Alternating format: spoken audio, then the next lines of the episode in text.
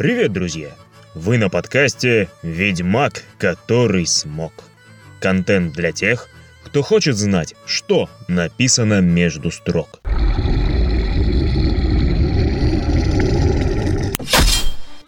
С вами Геннадий Гайер. В прошлом выпуске Геральт «Исчадие ада» мы начали разговор о фольклорных истоках образа Белоголового. Дойдя до ассоциации с кельтским богом смерти Гвином, мы уперлись в необходимость разобрать другой, не менее зловещий образ. Итак, сегодняшний выпуск «Дикая охота». Все было не так.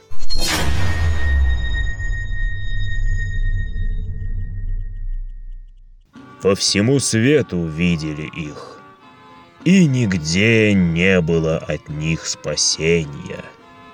Бледные всполохи в небе, звон цепей и душераздирающий хохот. Так узнавали добрые люди, что дикий гон близко. И горе тому, кто попадался им на пути призрачные всадники на мертвых скакунах, оскаленные черепа и обломки костей, зияющие из-под истлевших плащей. А во главе кавалькады он, король дикой охоты, тот, что страшнее самой смерти. Ведь смерть отбирает лишь тело, а Гвин Апнуат порабощает душу несчастный ли путник в дороге, или мечтатель, построивший свой дом слишком близко к небу, или вовсе невинное дитя, припозднившееся с прогулки. Всякий, кто слышал ужасающий хохот призрачных всадников, сам сходил с ума и, подхваченный страшной кавалькадой, присоединялся к безудержной скачке меж небом и землей. И скачки этой не было ни конца, ни начала.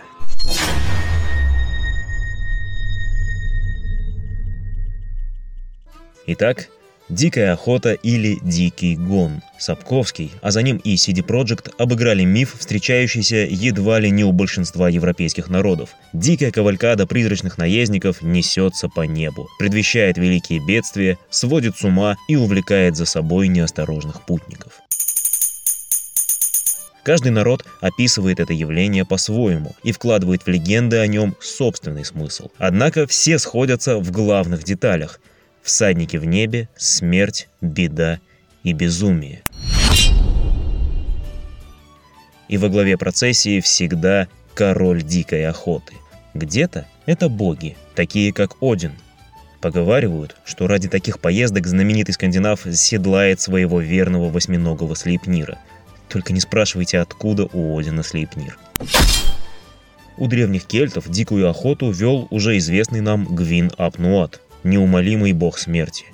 По кельтским легендам, чаще всего призрачных всадников видели над полями сражений. Гвин забирал к себе павших воинов, увеличивая тем самым свое воинство.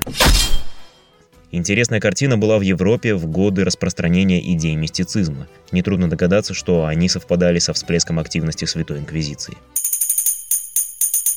Алхимики и практики различных магических учений считали, что призрачные всадники в небе – это процессия посвященных, возглавляемая самой Гекатой. В такой трактовке находились даже те, кто мечтал нестись по небу среди приобщенных величайших таинств. Если их не находила Инквизиция, такие мечтатели, как правило, сходили с ума, и единомышленники считали, что мечты счастливчиков сбылись.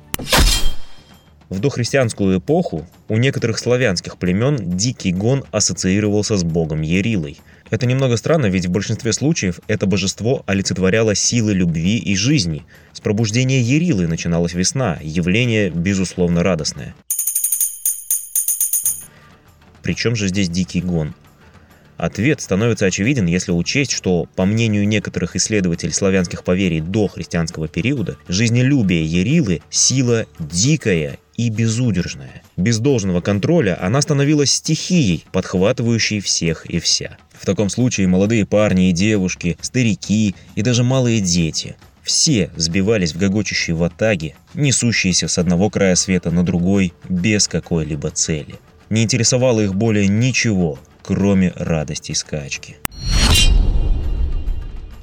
Теперь вы понимаете, откуда есть пошло на земле движение байкерское. Англичане несколько раз пересматривали свои поверья о дикой охоте. В свое время на смену Гвину пришел Херн-охотник. Именно тогда призрачная кавалькада в небе стала восприниматься как охотничья ватага. С приходом христианства образ охоты развился, и теперь всполохи в небе, сопровождаемые немыслимым воем, воспринимались как охота за христианскими душами. Разумеется, такую вечеринку мог возглавить только дьявол.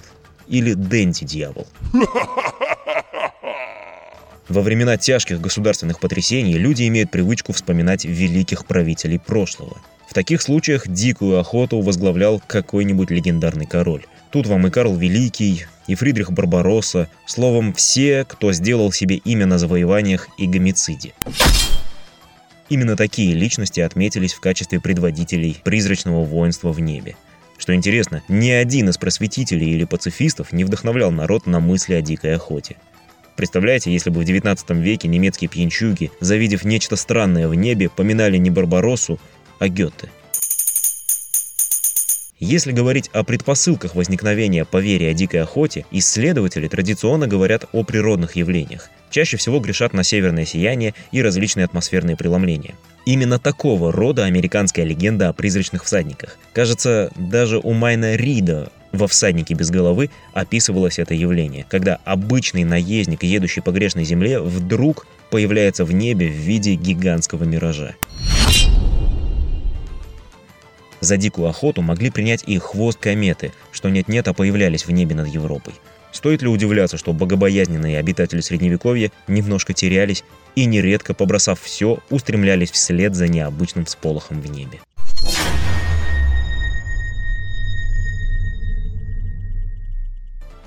В художественной культуре образ обыгран неоднократно.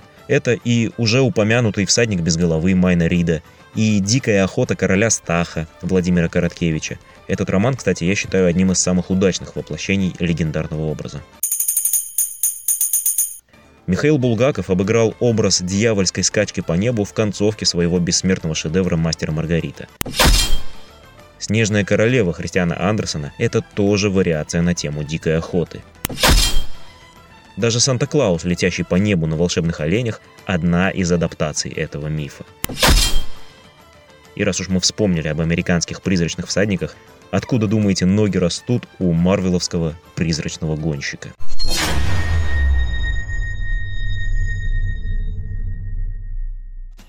Какую именно из адаптаций международной легенды взял пан Сапковский для своего «Ведьмака», думаю, загадкой не является – как мы выяснили в выпуске «Геральт. Исчадие ада», второе имя Геральта, Гвинблейд, не что иное, как зашифрованное прозвище «Клинок Гвина». Подробнее о связи Белоголового с дикой охотой в романе «Ведьмак» и о том, при чем здесь красные всадники Эредина, мы поговорим в следующем выпуске. Не пропустите! Уже через неделю выпуск «Дикая охота». Все было совсем не так.